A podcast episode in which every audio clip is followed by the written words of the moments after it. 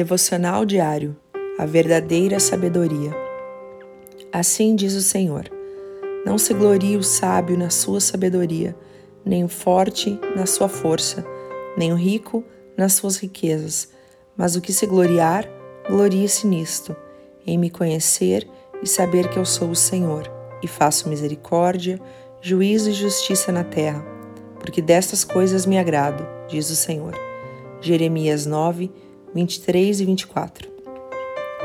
Ainda que Jeremias fosse um profeta de Judá entre 626 a.C.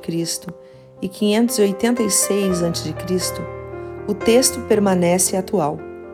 Eles estavam vivendo tempos de angústias, e assim como seus contemporâneos, podemos observar hoje a diferença entre a sabedoria de Deus e a sabedoria dos homens.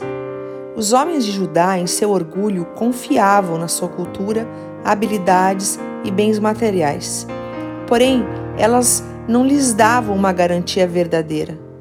O Senhor adverte, por meio do profeta, que devemos confiar no Senhor, porque todas essas coisas são temporárias e não oferecem qualquer segurança. Você tem andado angustiado e cheio de preocupações? Ouça o convite do Senhor. Venha me conhecer e saber quem eu sou. E você vai conhecer a verdadeira sabedoria, bondade e segurança.